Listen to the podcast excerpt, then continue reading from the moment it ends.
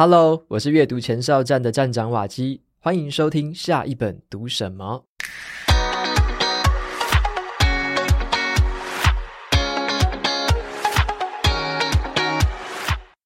今天要跟大家分享的这本书叫做养钱练习，那这是一本写给小资族的投资理财书，从最基本的记账还有储蓄开始，然后到创造财富的一些投资策略，帮助我们读者啊从正确的这个起跑点开始来起跑。那今天我就邀请到这本书的作者峰哥李博峰来接受我的访谈。那从他身上，我们就来学习一下小资族应该要具备哪一些理财方式。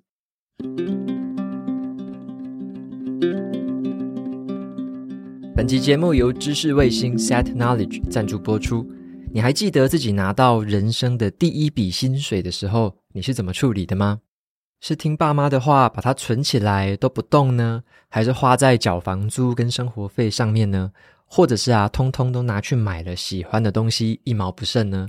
那以上这几种哦，我都经历过。刚出社会的我啊，除了把钱做定存之外，基本上我当时是没有做过任何的理财规划还有投资的。那直到我开始去阅读这个财经类别的书籍之后，我才惊觉到一件事情：钱不只是要守住而已，还要懂得怎么样创造这个被动收入，还要懂得怎么样记账，怎么样去定期定额的投资等等的。那我自己啊，长期就有在看财经专家李博峰峰哥他的这个专栏跟文章。那峰哥他的表达方式就是简单易懂，也包含了理财方面的一些全方位的知识。那最近呢，他推出一堂线上课程，叫做《财富人生养成课》。那我也想要推荐给大家。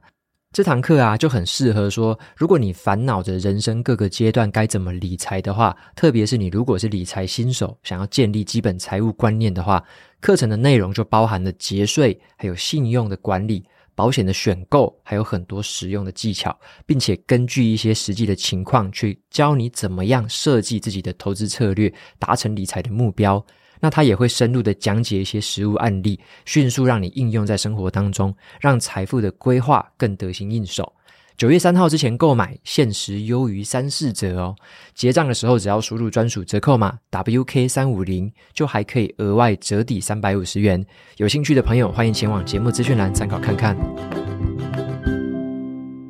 那首先呢、先请峰哥来跟线上的听众朋友们打个招呼。Hello，我记好，各位观众朋友，大家好，我是峰哥，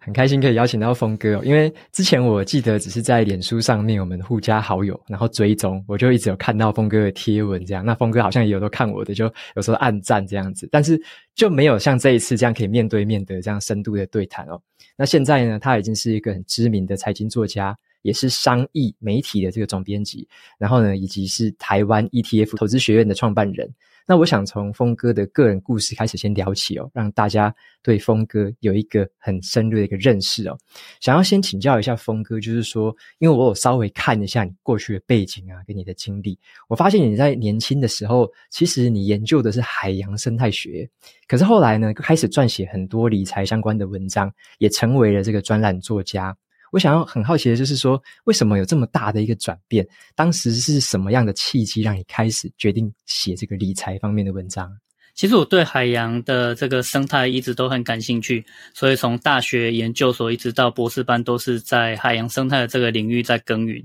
那也是在同一个实验室里面认识我的老婆。对，那我跟我老婆结婚之后啊，就突然有一天我们在聊要不要生小孩这件事情。那聊一聊之后就决定，诶，我们都是学生物的，生物的这个演化跟进展很有趣。那我们如果看到一个小孩子也能这样子从一个小 baby 进进化成人的话，应该也是就我们学生物的这个角度来看的话，也是一件很有趣的事情。所以，我们很想要参与这样的一个过程。那当我们决定要生小孩之后啊，我们就开始觉得应该要盘点，要做一下准备，然后就发现钱这件事情不能再跟过去一样完全不去理它，不然我跟我老婆其实是平常真的没什么在管钱的，就是一个完全月光的一种状态啊。可是小孩生出来啊，他又要。呃，这个吃啊，要喝啊什么的，不太可能就是陪着我们吃吐司或吃泡面这样子，我们就开始意识到钱这件事情，开始要学会怎么样去管它了。所以算是为了要准备生小孩，然后帮我们渐渐的打开我们的理财雷达，然后开始意识到要更关注钱这件事情。那开始关注之后呢，我就发现说，我不太知道什么样的资讯是可信的。那坊间啊、报章杂志啊，有各种资讯，而且都是互相矛盾或冲突的。那我那时候在读博士班，我就觉得说，既然我研究的东西都是从学术论文去看的，为什么我不从学术论文也去研究怎么样去理财或者怎么样去投资？所以其实我也是从学术研究的这个角度开始切入这个东西。那研究研究看一看这些资料之后啊，我就发现说，怎么我看的东西跟别人在聊的东西都不太一样。那当然了，就是实物跟这个学术研究一定有一大段的这个落差。不过后来我也想说，诶，其实我懂的东西其实还蛮珍贵的，我也希望把这些东西可以分享给大家，所以我就开始写我的这个部落格。那部落格写一写其实是蛮艰涩的，很多这个。大学里面的教授或是研究生会来找我讨论我谈的是哪一些论文这样子。不过后来就是很幸运被这个商周看到，那邀请我去写专栏，那也才是打开了跟大众互相沟通的一个过程。那我觉得写专栏其实有一个很好的一个地方，就是说我其实不太知道大众读者想要的是什么。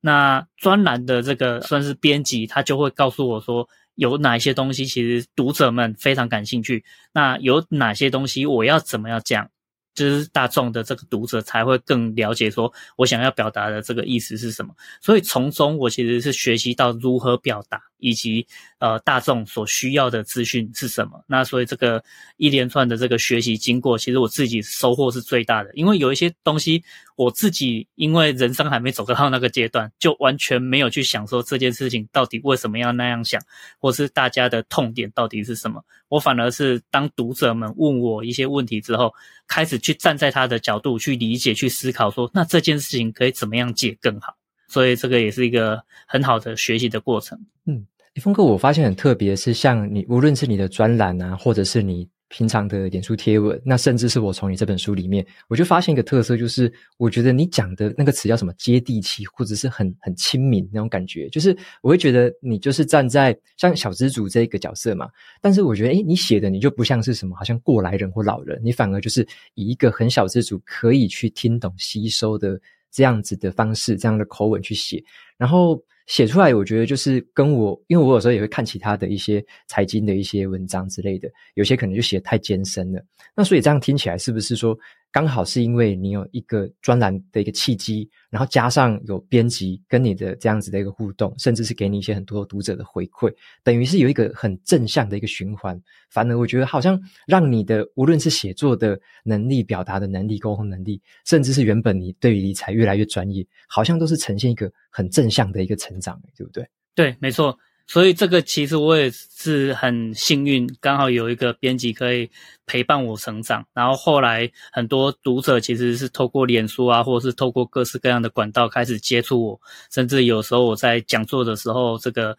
演讲完，然后也会来问我一些问题。然后所以直接面对面跟读者或是跟观众们的这个接触的机会更多了。那我获得的这一些。就是他们丢给我的这些疑难杂症，也反而变得更多了。那我就去想说，诶，这件事情我从来没有遇过，或是这件事情我从来没有站在他的角度这样子思考过。例如说，我一开始都觉得，诶，定期险才是个好东西，终身险不是个好东西。但是有些读者就会跟我讲，他为什么特别喜欢终身险，那我就可以去理解说，哦，原来。有一些人，他的这个需求，或是他真正要解决的问题，跟我原本想的，或是我原本所站的这个角度，其实是不太一样的。那每个东西好像它的适合的点，或是每个人的这个需求，真的是千变万化。那我反而更能够去同理，或是更能去理解说，哦，小资族有小资族要解决的问题，那反而是有一些高资产族群，他的这个解决方案，或是他的需求，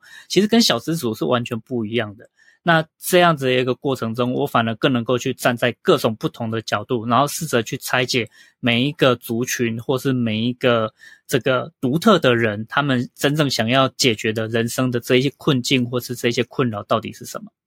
嗯哼嗯哼，因为我特别想跟峰哥回馈这段，就是因为我自己有一些听众或读者，他们可能有想要写一些东西，想要分享，可是有时候就担心说啊，别人会怎么想，别人会怎么样，所以不敢踏出第一步。那透过峰哥的个人故事，我自己观察到，就是真的当你开始公开分享，开始写出来，有了互动之后，那个成长才会是。真正那种正向的回馈，而且甚至越来越快的。我觉得像你在书里面有提到一个，就是第一个部分写的是记账。我觉得这个部分就是刚好是我最弱的地方。就是当时我在看你这本书，第一章就是我最弱的，因为我之前在职场工作的时候，我根本没有记账的习惯。我觉得记账非常麻烦。我是一直到了我后来现在已经离开公司，然后我自己创办了一间新的有限公司之后，我才开始记账。那我就想要特别请教一下峰哥，记账对于小资族来说，它的重要性到底是什么？怎么样才不会把这个记账当成是繁琐的这种杂物，反而可以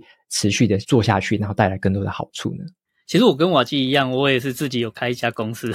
不过我的公司我倒是没有自己一笔一笔的记账，因因为我觉得记账这件事情，包括个人或是公司，其实都一样，它是非常浪费时间的一件事情。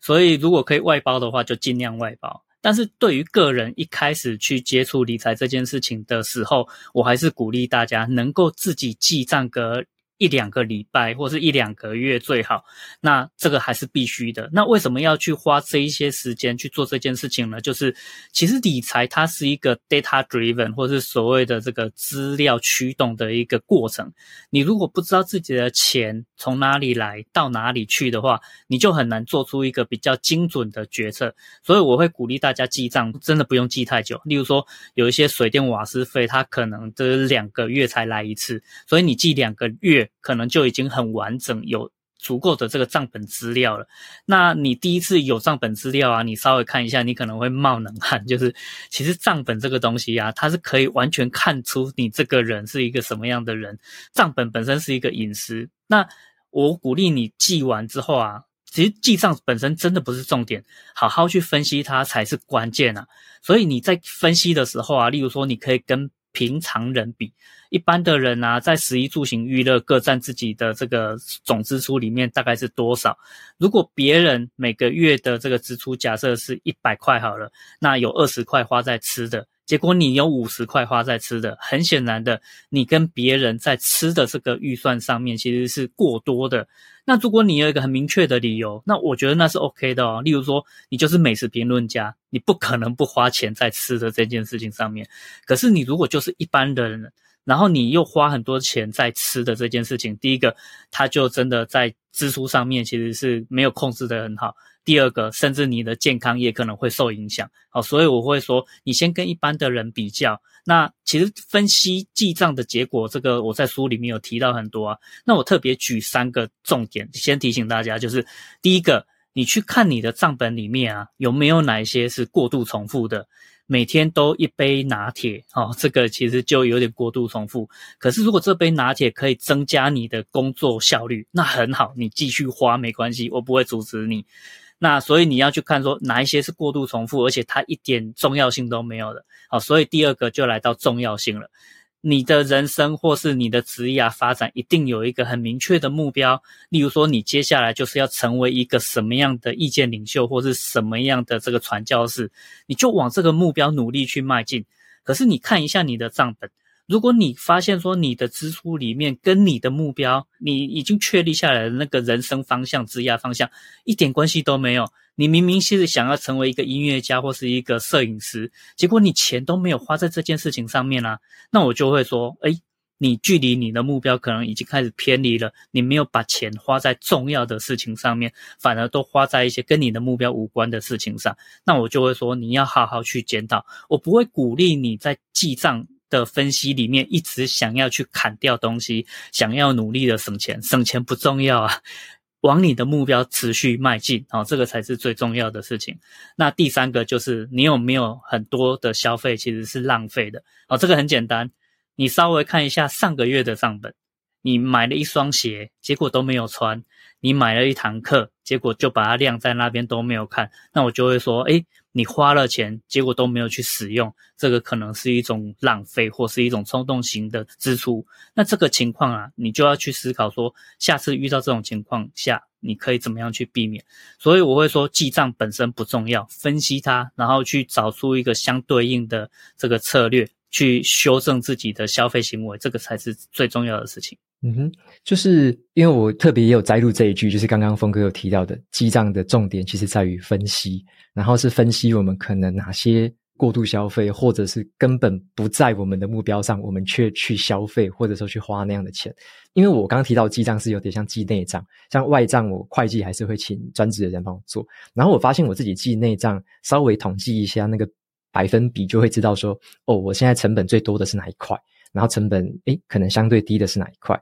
那投入的这些成本能不能够带来等比例的效益，或者说诶哪些事情是花了很多钱，结果却没效益？我觉得这个好像是对于我们自己可以去整体的评估自己是不是每一分钱都有用在刀口上，蛮重要的一个习惯，所以。我才会回顾到说，诶，我以前自己在职场工作的时候，为什么我没记？其实那时候我就是抱持一个诶，蛮勤俭的感觉，就是我就诶，衣服就穿很久，然后就很少花费那种奢侈品，然后我就自己有一个 mindset，就是说我想要用最低标准就可以。好好的生活，就是诶，我可能就是看简单的电影啊，然后买几简单的书，就是消费都很低啦。所以我觉得我之前是把自己定在一个很低很低的生活水平，然后我就想说，诶，那这样子的话，我就不太需要特别再去记账这样子。那我后来觉得这个只是蛮幸运的，我有这样做。那如果说我并没有这个意识的话，变成说我可能花费了很多有的没有的钱，结果我却不知道我可能做错或走歪了，然后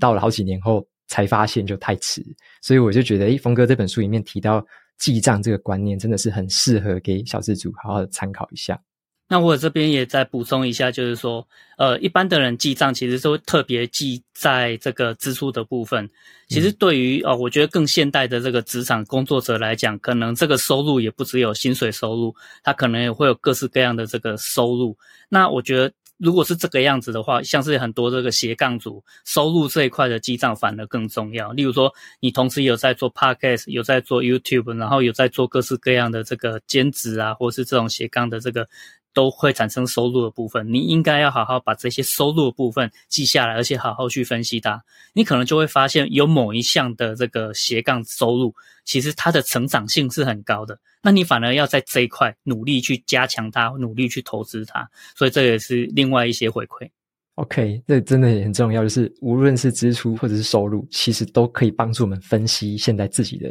整体的状况。然后我想要特别去抽，刚刚峰哥有提一个叫做设定目标，因为我在书里面看到，好像是第三个或前面一个章节就有提到理财目标这件事情。然后峰哥有指出来说，很多人的理财目标其实是错的。像很多人可能会觉得，哇，我想要追逐财富自由，提早退休，或者是说我要等到什么时候有很多钱，多少钱才可以去完成自己的梦想。然后峰哥对于这样的理财设定，书里面有特别去写说这样子的迷思啊，可不可以直接来跟我们分享一下，你有什么样的建议？好。很多人会去设定说啊，接下来我想要去买房，或者我想要环游世界，哦，我想要变成什么样什么样，所以我要存到一笔钱。那其实这个我会说，它是一个人生中的假目标。你可能会是被报章媒体，或是很多的这个意见领袖，他们做了什么事情，那你也很羡慕，所以你也很想要啊做跟他们一样的事情。可是啊，你就是自己检验一下自己啊。如果你设定了一个目标，是你想要买房。那在钱还没存够之前，你有没有为买房这个目标做了存钱以外的任何的努力？好，例如说，你假日不要去游山玩水，不要去吃吃喝喝，而是你真的想买房的话，你假日一定是去看各式各样的房子嘛。好，那所以你如果除了存钱以外啊，都没有做任何的努力，说实在的，你现在手头上有五百块。你可能会选择去吃个大餐，把五百块花掉，而不是把那个五百块放进你的买房的这个基金里面。好，那你这样的一个假目标，说实在的，要达成的几率其实就很低。可是你如果真的真心想要去买一间房，假日很努力的去看房。现在手头上也五百块，你在看房的过程中，你就会去提醒自己。我看到一个很好的房子，可是我现在还买不起，所以我要更努力的去存钱。你就会这样子互相自动增强自己，然后看房看得更努力，存钱存得更努力，你的目标其实很容易会实现。所以我会鼓励大家，在你还没有去找到一个自己的这个理财目标或是投资目标之前，先花一点时间想一想自己到底要过什么样的人生。然后这个目标先把它确立下来，然后去检验它，你是不是愿意为这个目标去做更多的努力？我必须要老实讲哈，其实很多的梦想你要去实现它，都真的还蛮辛苦的。你要去环游世界，不是只是存钱而已。你除了英文要够好，你能不能多学几种语言？学西班牙文，你去南美洲或是很多地方，你就比较走得通了。所以它会有很多除了存钱以外，你都要去做努力的。同时你在做这些额外的努力，而且是必要的努力的过程中，你也会更意识到我要多存一点钱。好，所以这个其实是一个我认为在你追求真正的。投资目标或是财务目标的时候，真正比较理想的一个样子，其实就是我看这一段很有感触，特别想要问峰哥，就是因为说，像我发现很多人都会想说，我那个金额要多少，我那个金钱的额度要多少，或者说一定要什么数字才可以。可是真的有时候都会忘了说，诶，我到底为什么要设定这个数字？啊，我设定到了又怎么样？就像峰哥有写一句话，我觉得很残忍，但是很真实哦。峰哥就有写说，诶，有些人说我退休之后。就是不要工作嘛，早一点退休就不要工作。然后峰哥就会问他说：“那你不要工作，你接下来还要干嘛？”然后他就回答不出来。诶，我退休之后到底要干嘛？我可以不工作的话，到底要干嘛？就是突然之间那个脑袋就空了，所以就有点像是好像设定那个目标，有时候可能是虚假，像刚峰哥刚刚讲的虚假的目标，却没有为了这个目标真正投入除了金钱之外的任何努力。那这样子其实到时候反而会。就是可能更不能达成那个目标，而且甚至你就算达成那个数字，你也可能没办法活出那个你真正那个目标的样子。所以我觉得这是一个蛮值得我们在设定这种理财目标的时候，回过头来想说自己为什么要这么做，然后愿不愿意去付出或者说投入努力来去朝这个目标走。所以我觉得这个特别问峰的这个问题，也是想要给大家一个提醒，就是关于这个设定目标这个反思。这个我也补充一下，就是我蛮常遇到有人问我说，他想要达成一个目标，应该要存多少钱的？但是其实我会觉得，这个我每次听到这种问题都蛮啼笑皆非的。就是你怎么会问我？因为这个梦想是你的，你应该自己最清楚，你大概要存到多少钱才能做这件事情？例如说环游世界好了，你徒步。一步一脚印的环游世界，跟你开着越野车环游世界，那花的钱或是它的这个处理方法一定是不一样的嘛。那当你真的把这个当成你自己的梦想，你一定会去做很多功课，你甚至会知道有哪一些人花了多少钱实现了这件事情。所以这个答案不会是我告诉你的，但是我可以告诉你什么？例如说，你跟我讲一个数字，好，你需要三百万才可以去徒步环游世界。那你跟我讲了这个答案，我就能够很精准的告诉你，好，三百万，那你有多少时间？哈，五年，那就可以精准的去算出你如何每个月定期定额存多少钱，或是投资多少钱，在五年后你可能可以累积到三百万，好，这个是可以很精准算的。但是你要告诉我那个三百万，你自己必须要知道，而且自己要很清楚它是怎么被估出来的。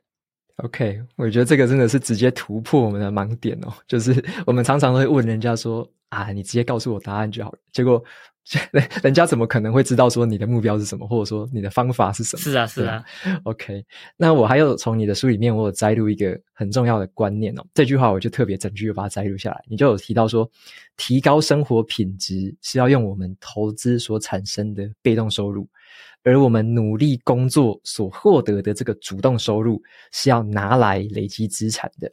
那我就来特别问峰哥，就是你定义这个被动收入跟主动收入的这个差异啊，是不是大家经常把这两个搞混了？因为我觉得市场上有很多那种吸引人啊，或者是有点诈骗行为的那种行销，都在强调说，哇，你可以怎样增加被动收入。可是我觉得在年轻的时候，应该是要学会怎么样创造主动收入才是最重要的吧？你对于这一点的看法，或者说你有没有什么样的建议？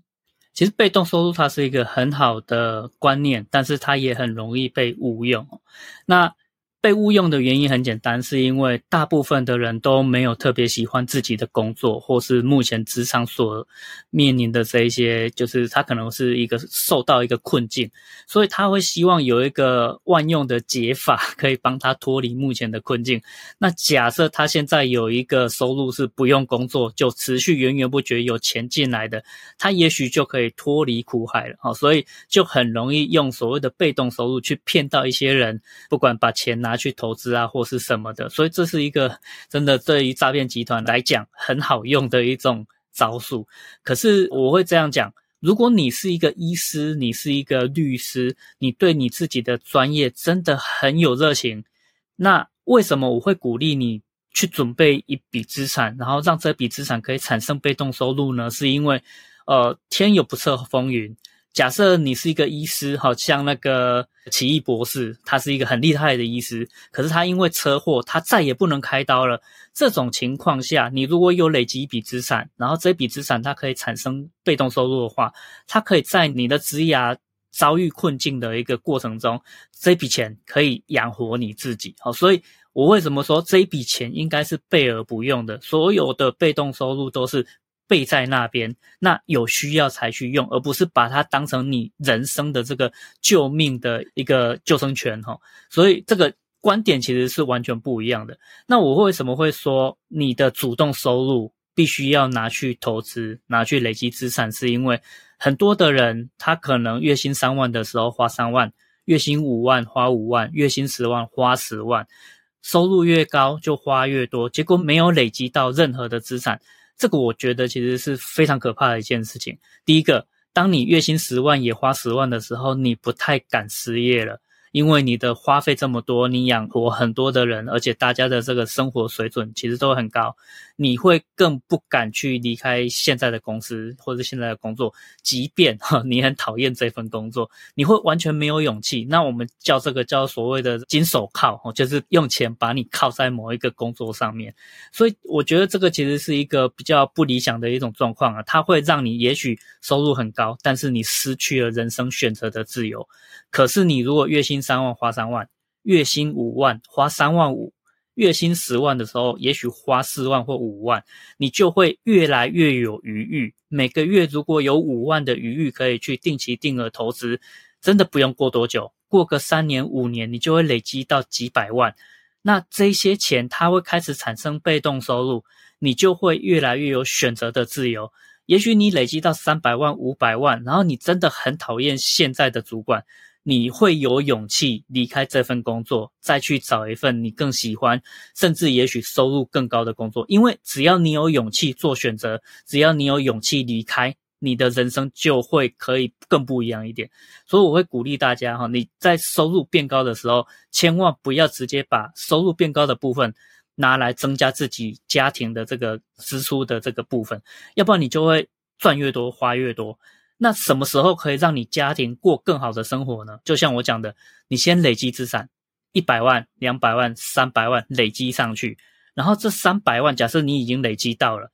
每年它也许可以配个五万、十万，甚至二十万的这个配息，或是你去买一间房子出租当包租公，它也会产生租金收入。如果你真的要改善你家庭的生活，就用这些配息或是租金收入来去改善，因为。这些钱是你的资产帮你赚到的钱，你把这些钱花掉，对这个资产一点侵蚀都没有，你的资产还是原来的这么多啊，所以你就可以安心的大胆的花。那如果你觉得，诶，我家庭的生活改善到一定的水准，也不用再继续花那么多钱了，那接下来的配息，接下来的租金，继续让它变成复利，那就可以增强你的这个资产的这个复利成长效果。所以这个被动收入存在。但是你要怎么样去花它？你是有选择权的。你要让它改善你家庭生活，或是要让它复利成长，这完全都可以你自己决定。好，那这个其实才是我觉得被动收入它很可爱、很美好的一部分。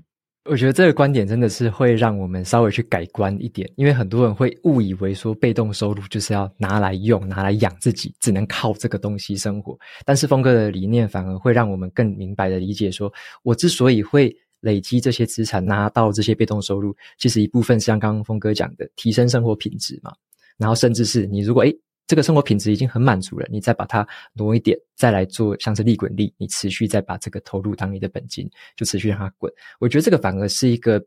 很健康的一个思考方法，而且会让我们也专注可能在我们的主动收入，在我们原本的我们的工作或我们贡献的部分，然后同时有一个好像算一个 backup 或是一个后援的一个部分，它持续会让我们有安心稳定，而且提升生活品质，又让我们以后更有选择权的一个这样子的资金来源。所以我觉得这个算是一个很不错的一个观念，也特别跟大家分享。那我也再补充一下，就是我有一些学员，他们的被动收入就是累积个五年到十年之后，其实这些被动收入让他们有勇气离开职场。那这个离开职场不是像大家想的，就是他很讨厌职场，没有，他们非常热爱职场。可是呢，他们为什么要离开职场？是因为，诶，他突然。这个小孩子出生了，他觉得这个零到三岁的过程中是小孩子最可爱也最需要陪伴的时候，所以他因为有被动收入，他有勇气离开职场三年，然后再回去职场。那这三年就好好的陪小孩子，因为有被动收入，他们有勇气做这样的一个决定。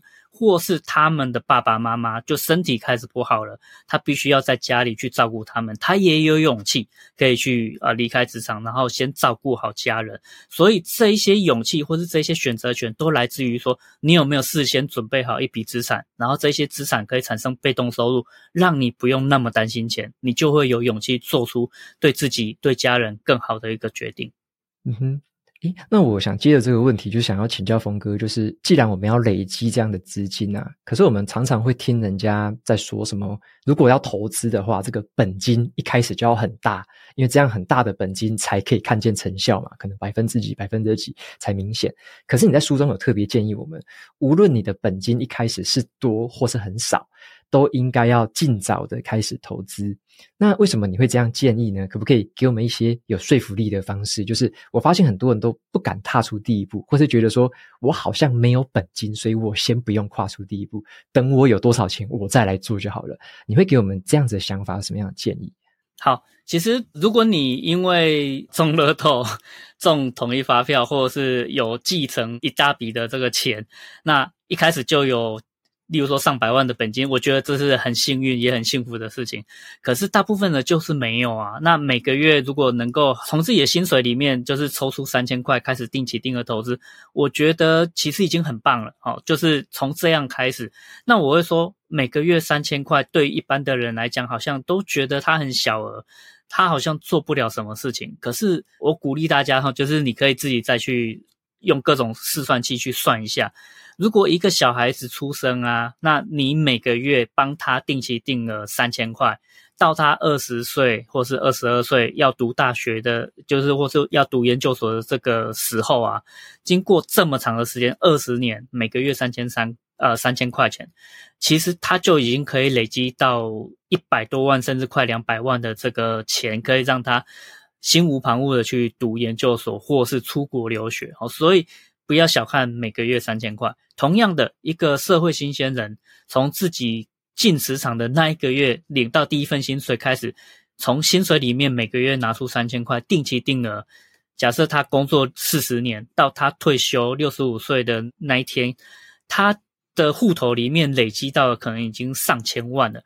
如果你要去用一大笔钱滚出一千万，你可能会觉得哇，这好难哦，或是这需要多大的这个呃功夫才有办法做到这件事情？但是不用哦，你只要从出社会的那一天起，每个月定期定额三千块，到你退休那一天，就很容易有一千万的这个资产在那边等着你哦。所以我会说，这时间是我们大家最好的朋友。可是你不要误会时间这件事情，因为很多人会把力气花在我要选出一个最对的时间进场跟出场，这个太难了。而且我会相信这个有百分之八十以上都是运气成分，你很难去选到相对低点或相对高点。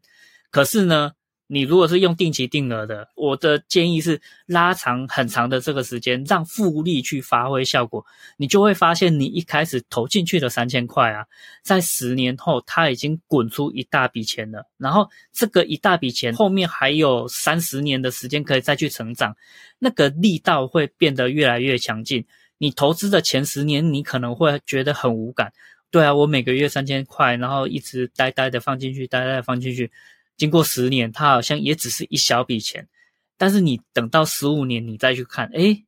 有感了 哈。甚至如果二十年的时候，这个已经累积到几百万，然后你去看那个被动收入，它甚至已经越来越可以 cover 你的生活支出。这时候你就会突然感觉到，哇，前面的这一些等待其实都很值得哈。那所以我会鼓励大家，如果可以找的话就找啊，不用去管那个金额的大小。当然啦，我还是很鼓励大家，你年轻的时候第一个要务，最重要的要务就是努力把自己收入拉高。为什么？因为你如果现在收入只有每个月三万块啊，我觉得你要去定期定额三千块，其实都蛮难的，因为物价一直在涨嘛。你可能三万块刚好只过有办法过生活而已，所以你要定期定额三千块，真的都很难。可是我真的蛮建议你，你要好好的去进修，或者好好充实自己，让自己的收入可以提高为四万块、五万块，甚至六万块。这时候你再去定期定额去投资，其实就会更有感。所以虽然我会说拉长时间很重要，或是提早很重要，可是我觉得更重要的是，你能不能尽快的在自己很年轻的时候，早一点把自己的收入拉高到很高的一个状态，那其实才是对你最有保障的一件事情。嗯哼。就是像我们年轻，可能会先把一部分投资在自己身上，例如说上课程啊、买书啊，甚至可能参加一些读书会之类的，或者是一些演讲。透过这个方式，其实是真正的先去吸收一些好东西，然后可能把它实践在工作上，可能做出一些成果，做出一些专案，然后透过这样子争取到更高的收入，甚至是诶，可能不小心就创造了副业收入。那这样子的话，才会让这个收入的这个程度慢慢的提高，让我们的起步渐渐的加快嘛。那再加上峰哥刚刚讲的这个时间，只要一拉长，然后你又有持续的在投入，哇，那个之后时间的展现出来的复利效果，就会是非常非常惊人的这样子。然后再来的话，我来问一下峰哥哦，就是这是书本之外的问题啦。我想要请教你，也是说，在你自己学习投资理财的路上啊，你有没有觉得，诶，哪一种牺牲，或者是哪一个改变，是你觉得真的最困难、很难做的？可是你现在回想起来，你觉得说这个改变真的是很必要的。如果你当初没有改变的话，现在的未来的你一定会后悔。有没有这样子的一个小小的一个这个改变可以跟我们分享？我觉得其实最难的一个改变就是说，你人生中会有很多的呃许愿清单，然后你会很想要环游世界，你会很想要买房子，你会很想要做什么做什么。就是我们现在接触到的资讯非常的多。然后这个世界也非常的多元，然后非常的有趣，非常好玩。所以你想要做的事情其实是真的很多的。可是终究跟你人生相关的，或是你这个人想要过什么样的生活，你必须要开始去学习理解自己。那你可能会更清楚自己。其实并不是想要一个整天在那里游山玩水的人，而是一个更想要沉静下来，然后好好去跟自己对话的人。当你去意识到这些事情的时候，你就必须要抛开一个。你原本也觉得那个很有趣，但是后来你发现说那个不是你真正要的人生，所以这个反而是我觉得是人生中最难的一个选择。就是我们会看到很多的人，他有非常丰富的人生体验，可是我们如果不是那样的人，但是又很羡慕他的话，你其实必须要去取舍，或是甚至去割舍，去牺牲掉那个其实跟你无关的人生。那当这件事情很确定下来的时候，我相信包括你的生涯规划跟你的理财规划，其实都会越来越专注。那反而决定就很容易做了。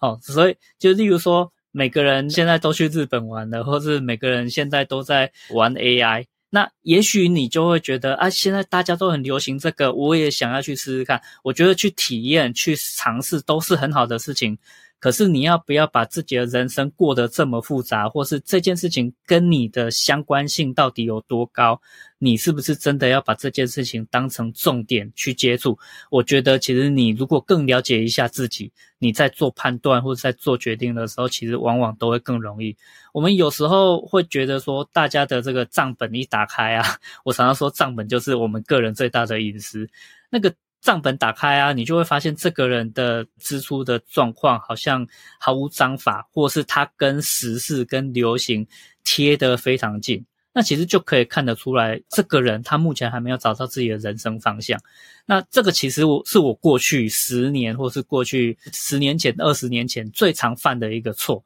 那如果我可以更早去理解自己，去学习自己是一个想要过什么样人生的一个状态的话，我就可以更专注在啊，我的人生就是要往这个方向走。那我不管花钱花时间，都应该要更聚焦在这件事情上。我相信我的成就或是我的这个成果会比现在好很多。但是就是我在意识到这件事情的时候，实在是太晚了。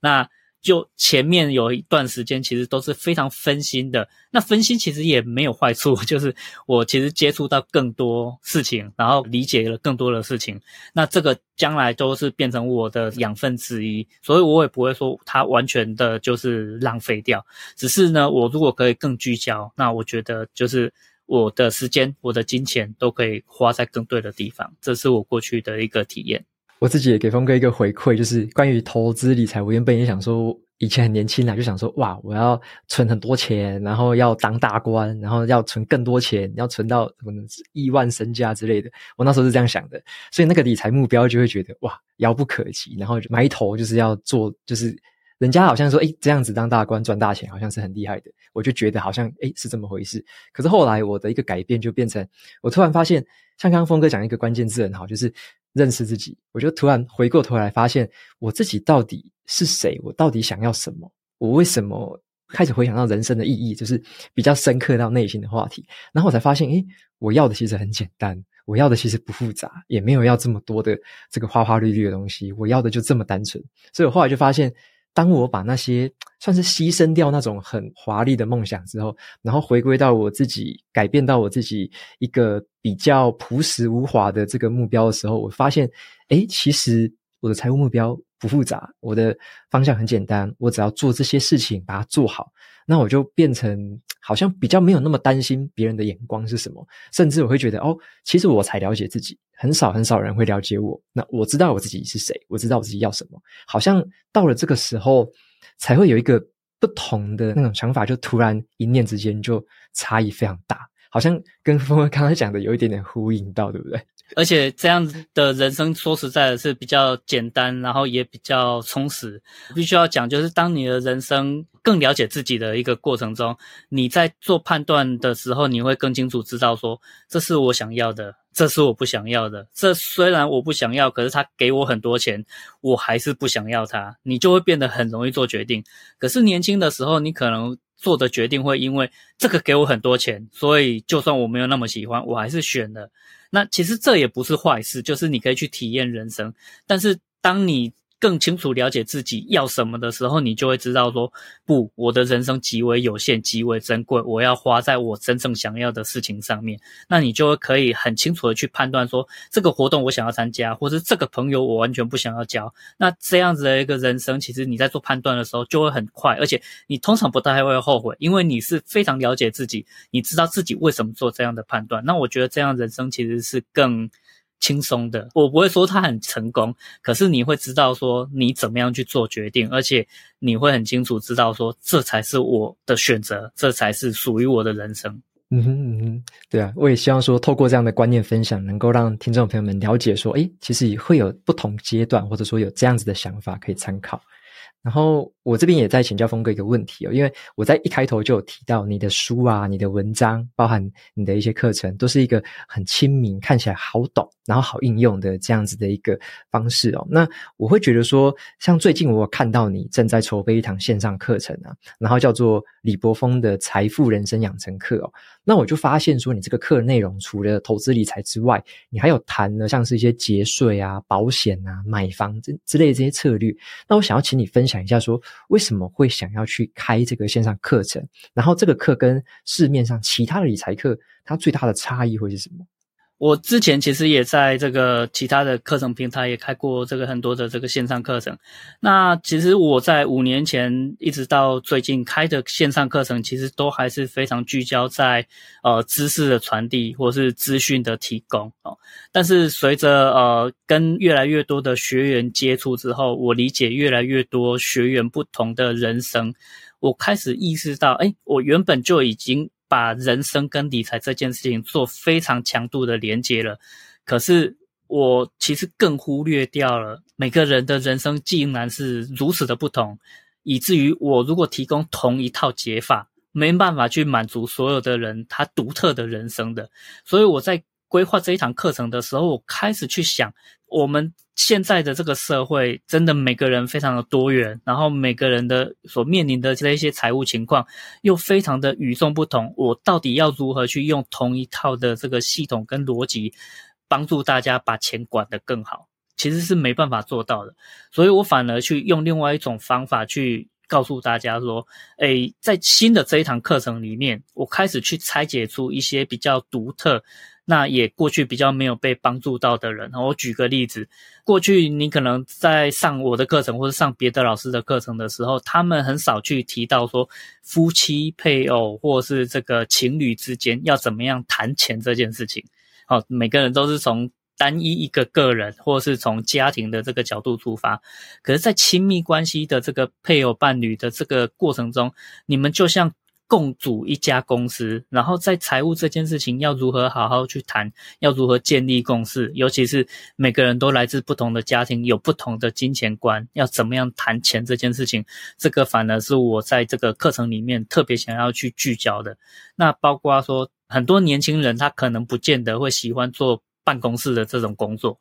他可能会更倾向于说，那我就做一个自雇者。或是我如果很喜欢跑外面的话，我也不要做自雇者，我可能更倾向于去做一个外送员。所以像是这个是一个比较新兴而且非常庞大族群的这种产业，或是这样年轻人他的这个情况的话，你就会发现说，不管是自雇者或是外送员，他们的财务情况跟做办公室的这个上班族是截然不同的，他们的收入结构跟支出的状态也都一般的这种。呃，理财课程其实是没办法帮他们的，所以我反而会在新的课程里面更去强调说，如果你是这样的一个非常独特的这样族群，那你要如何去思考自己的收入也许不是很稳定，那我要怎么样把自己的钱管好，或是我自己就是一家公司，那这些你可能都会想说啊，我就是一家公司，我就好好把财务管好了，可是你就忽略掉了，诶，还有税的问题，还有保险的问题，甚至还有。信用的问题。你很年轻，甚至没有工作过，就出去创业，出去变成自雇者，结果你这辈子从来没有薪水的收入，你这时候要去办信用卡会非常的难。那我会让你知道说，你就算是自雇者，自己开公司，要如何帮自己建立一个基本的信用门槛，让自己可以去办信用卡，甚至将来可以去办房贷、办车贷。所以这些都息息相关。可是因为过去这个族群也许太小众，或是太不被重视。是，然后大家其实可能就很忽略掉。那我会说，我这一堂课程其实就是把它规划的更全方位一点。很多人的这个人生里面不同的难处，或是我过去在辅导或者在帮助学员所学到的这一些大家的痛点，我都想办法把它融合在这个课程的这个规划里面。那希望可以尽可能的去帮助到大家。因为我觉得这个是让我真的是非常感兴趣的，尤其你刚刚提到的这种像是自雇者，你刚刚提到的那所有的资讯，像是信用，像是这种要把自己当公司该怎么做，这之类的这些想法，其实市面上相对来说真的是偏少。然后就很有兴趣知道说，诶，如果是这样子的人，在课程里面可以怎么样用？然后这个感觉就很像是一个可以对我们个人化的，很符合我们可能个人现况，甚至我们可能有跟伴侣啊，或者是其他状况。都可以去思考，可能是对应的理财策略。那我想要好奇的是说，像在线上课程里面，这个部分会是用什么方式呈现？就是它会是不同的单元有不同的职业呢，还是说它是有一种类似说评量表，还是说一个可能是评估，可能是收入状况，或者说就职状况，是这样的评量表的方式去呈现吗？就是想说让听众朋友们可以了解一下，如果说想要。体会到这个那么个人化的一个线上课程里面，大概会是一个什么样的呈现方式？好，呃，我课程目前的这个设计是这个样子，就是前面会先有一个基础的章节。然后先把税啊、保险啊这些概念先把它讲清楚，因为很多人其实从来没有接触过这些东西，可能自己的保险都是爸爸妈妈帮忙买的，所以在规划自己的保险的时候，其实对保险是一窍不通的。那我会先把一些基础的一个概念先让大家理解，诶如果你手上有一张寿险，寿险是什么时候会理赔？你可能很不想要那个理赔，但是我还是要让你知道这样的保险要什么时候可以帮助到你。那你可能会呃听完这个课程之后，会发现说，诶，对于我来讲，我不担心我去世的时候家里可以拿到多少理赔，就人走就走了嘛，就一了百了。可是我比较担心的是，万一我没有走。我失能了，我卧病在床，我不但自己难过，我还拖累了家人。这种事情是我更想要避的风险哦。身故不是我想要避的风险，这个失能才是我真正想要避的风险。如果你自己就是发现到这件事情，或是我启发了你去想到这件事情啊，那你可能会突然意识到，对，失能这个风险是我觉得最可怕的，我绝对不想要去让我的家人。因为我的失能而财务受困，或是人生被我绑住，所以我要好好规划失能的这件事情。所以我不会说我会提供一个标准答案，可是我会告诉你，你要如何去思考你人生中这一些不同的选择，该怎么样去判断。有些人会觉得身故比较重要，因为他背了房贷，他养了小孩。如果这个家庭经济支柱突然去世了，的确对家庭来讲，他是遭受非常大的这个。创伤，可是有些人他其实没有这些拖累嘛，或是这这一些负担，那对他来讲，可能失能的这个保障就会变得更重要一点。或是有些人他其实每天骑机车上下班的，对这样的人来讲，失能也也许不是最重要的，因为他人生中最大的风险会是万一骑机车自摔或是被撞了，这个意外的这个保障就会变得更重要，所以我才会说。理财这件事情，它不会有一个标准答案的。每个人的人生，甚至每个人的通勤方式、工作方式都不一样。我会告诉你，在什么样的一个情况下做出对自己来讲最好的决定。我没办法帮你决定你需要什么，可是你自己最了解自己。你自己听完我的课程，你就会被我启发，做出一个对你来讲最好的一种选择。那这个才是我课程规划的一种方向。所以前面的这个最基础的这个部分，会先提醒你有哪一些事情是你可以先思考的。接下来的这个章节，我才会针对细项，例如说。你是一个自雇者，那你可能更像是一个老板，或是更像是一个公司的这种身份，要如何去规划自己的财务？那尤其是税的部分等等的这些，要特别去留意。或是你是一个这个外送员，那你要去注意到的是什么？你现在是一个主持家里财务的一个重要的人哈，家庭的这个财务长，你要在乎的又是什么啊？所以每一个不同的角色。他所要强化的，或是更进阶，我会说，他比较像是进入到这个研究所阶段了。大学的这个部分就是比较通识、比较普及的这个教育。那如果进入到这个研究所阶段，可能更进阶的，或是更更专项的这个内容，就会在后面的这个单元一一去跟大家解释。OK。所以我觉得，从我们如何思考，给我们一些思考的方向，反而更容易帮我们去判断跟想出说，诶，哪一些是符合我们状况的。然后后面比较进阶的，就可以再针对可能几种比较特别的条件、特别的状况，我们再去参考那个状况下可以怎么样去规划，怎么样去思考。这样，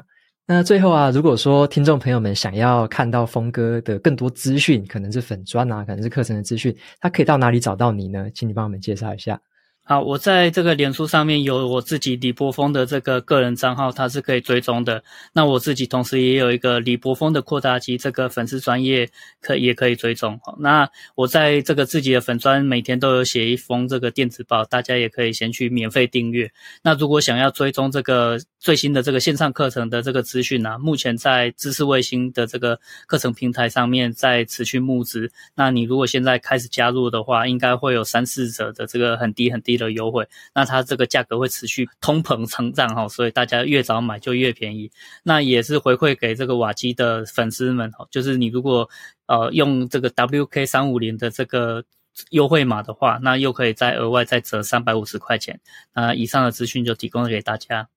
好啊，那我就帮你把这个资讯，还有我们今天分享的这个线上课程，也正在募资的这个阶段，我就把优惠资讯都放在节目资讯栏，大家可以参考。然后也非常谢谢峰哥今天的分享哦。然后喜欢今天的节目的话，就欢迎订阅下一本读什么，那也可以订阅我的免费电子报，每周收到最新的读书心得，还有好书金句。那我跟峰哥就在这边跟大家说拜拜喽。好，大家拜拜，瓦基拜拜。